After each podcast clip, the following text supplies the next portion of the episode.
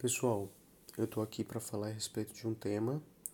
É, esse tema inaugura o nosso podcast de puericultura e pediatria, é, próprio dos assuntos que são abordados no AIS 5, que é aquele que a gente está vivendo aí na Faculdade de Medicina. Então eu vou fazer um conjunto de temas relacionados à puericultura que são pouco abordados nos nossos momentos usuais dentro da faculdade, porque não tem tempo na faculdade de medicina a gente vai muito para o lado da doença, porque é isso que vai ser cobrado da gente como médico lá na frente.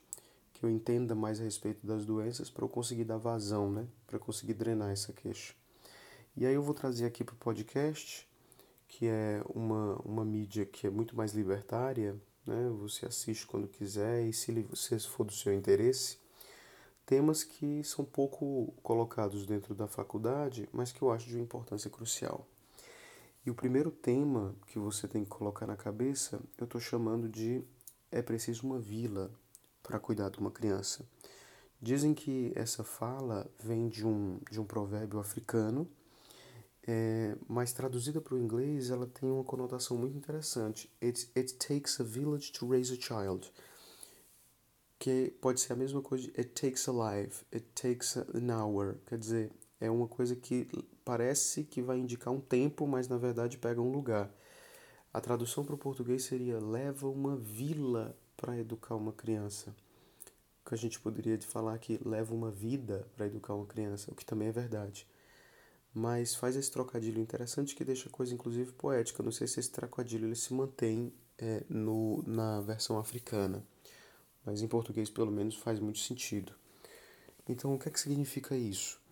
É, a gente precisa sim e mais do que tudo fazer com que nossas crianças elas tenham interação social, né? Às vezes os pais eles se esforçam sobremaneira para conseguir ficar brincando com seus filhos, quando isso não seria necessário, né? Isso daí pode até chamar a atenção de alguém que possa estar escutando isso daí, mas isso não seria tão necessário se você conseguisse ter toda uma vila de crianças que pudessem brincar umas com as outras, fazendo suas próprias regras, apesar de, obviamente, vigiada pelos adultos para manter a segurança.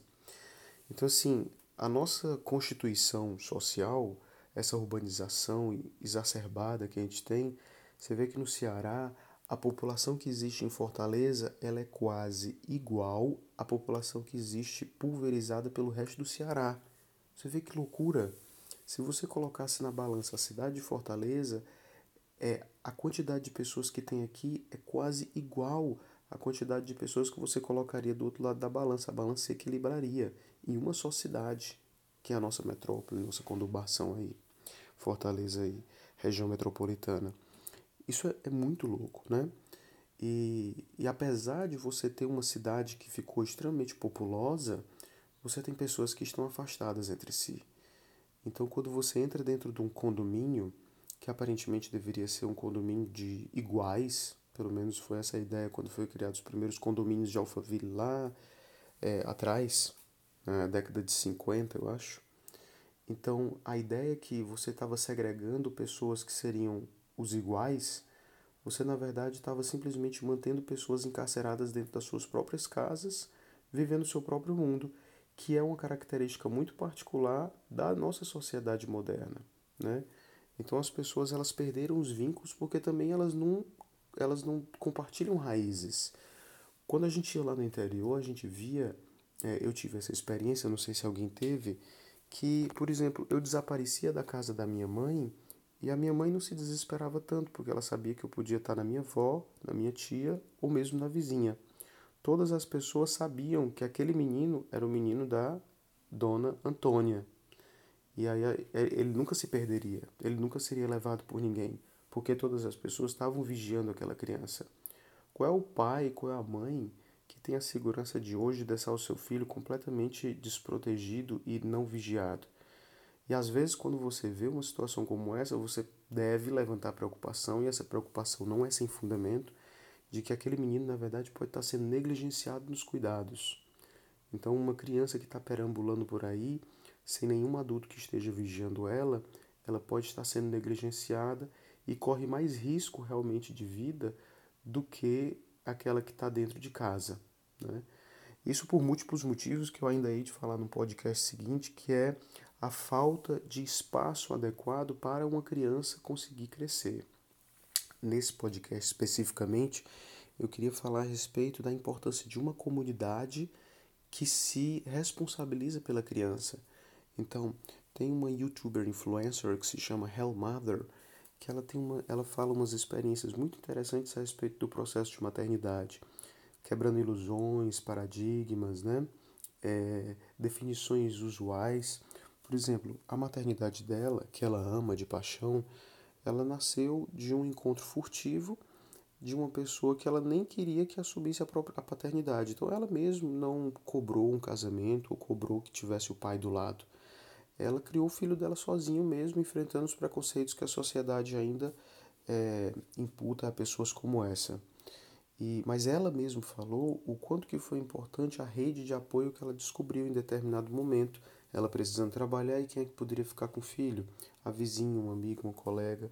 Na época que ela estava lá gestante, ou na verdade com um recém-nascido no peito, dando de mamar, pessoas iam lá na casa dela e faziam as compras deixavam as compras lá. Né? Porque ó, você não está podendo sair, né? você é sozinha. Elas não falavam isso, mas esse era o sentimento. Eu sou sua rede de apoio, eu estou lhe apoiando, né? Isso serve tanto para a mãe, mas também quando o menino começa a crescer.